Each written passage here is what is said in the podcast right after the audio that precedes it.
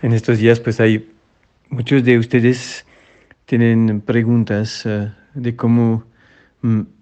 guardar ese vínculo profundo con Cristo en la situación que estamos viviendo.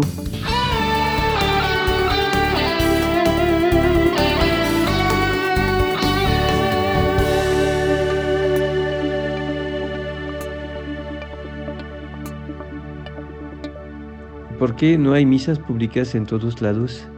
si la Eucaristía es la única comida que necesitamos y es sanadora? Creo que por el respeto que Dios tiene de, nuestra naturaleza y hay un, adagio en la Iglesia Católica desde siempre que dice que la gracia no uh, destruye la naturaleza, entonces permanece. Los católicos cuando nos movemos y que nos juntamos y que nos uh, aglomeramos uh, de manera uh, como se hace en una capilla o en una iglesia y que, que generamos movimiento, pues a, no dejamos de, de, crear más peligro para nuestros hermanos y hermanas que, que vamos a, encontrar y, y, generamos una, una, fragilidad en la lucha contra eh, la enfermedad. Entonces, Sí, el Señor es la, la única comida uh, que necesitamos para nuestras almas uh, y, y, y, es sanadora sí. Y la ponemos, uh, nos podemos unir a la misa. Por eso que esos medios que nos permiten de unirnos a la misa y de vivir de la comunión de deseo y de acompañar con nuestro deseo el momento que se consagra el pan en su cuerpo y la sangre en su cuerpo, a pesar de que es virtual, es real. Uh, la imagen es virtual, pero la oración que me une al sacerdote que está celebrando la misa de manera privada, eso sí es real. Entonces,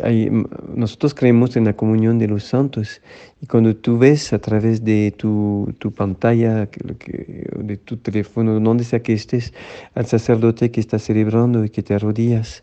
y te unes en la oración, estás unido a Él y estás viviendo de la celebración eucarística y tu comunión es real. Uh, me imagino que hay muchas otras preguntas. Este, una, una oración muy bella que escuché, de una invitación muy bella que escuché en Fran un sacerdote en Francia, en mi tierra, y que dice que allá se muere una persona cada tres minutos en este momento. Y invitaba a los católicos a vivir la comunión de los santos y a pararse tres minutos cada uno.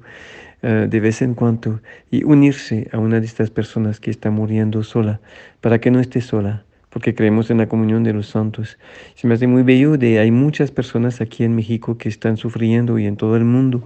uh, solas, sin, sin poder tener una presencia. Muchos en hospitales se mueren solos. Uh, otros en sus casas o, o están en, eh, no se mueren, pero están con ese miedo, aislados por su edad, por su vulnerabilidad y no pueden recibir nadie, nadie los puede ver, muy pocas personas, pues podemos hacer ese gesto muy bello de uh, arrodillarnos o unirnos por la oración durante algunos minutos con, esa, con una persona,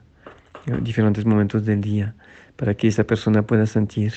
o mismo si no lo siente, uh, tener mi, presencia real, en esa comunión real que es la comunión de los santos, donde,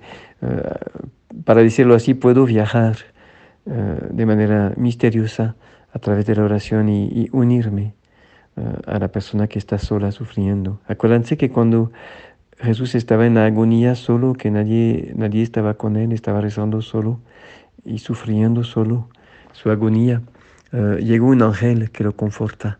Cuando rezó, por mi hermano que está solo, por mi hermana que está solo, uh, mi ángel va y, y, y lo, lo, sostiene en esa, en esa lucha que está viviendo, en esa soledad que está viviendo. Y es bien importante que lo hagamos en esos días donde hay tantas gente sola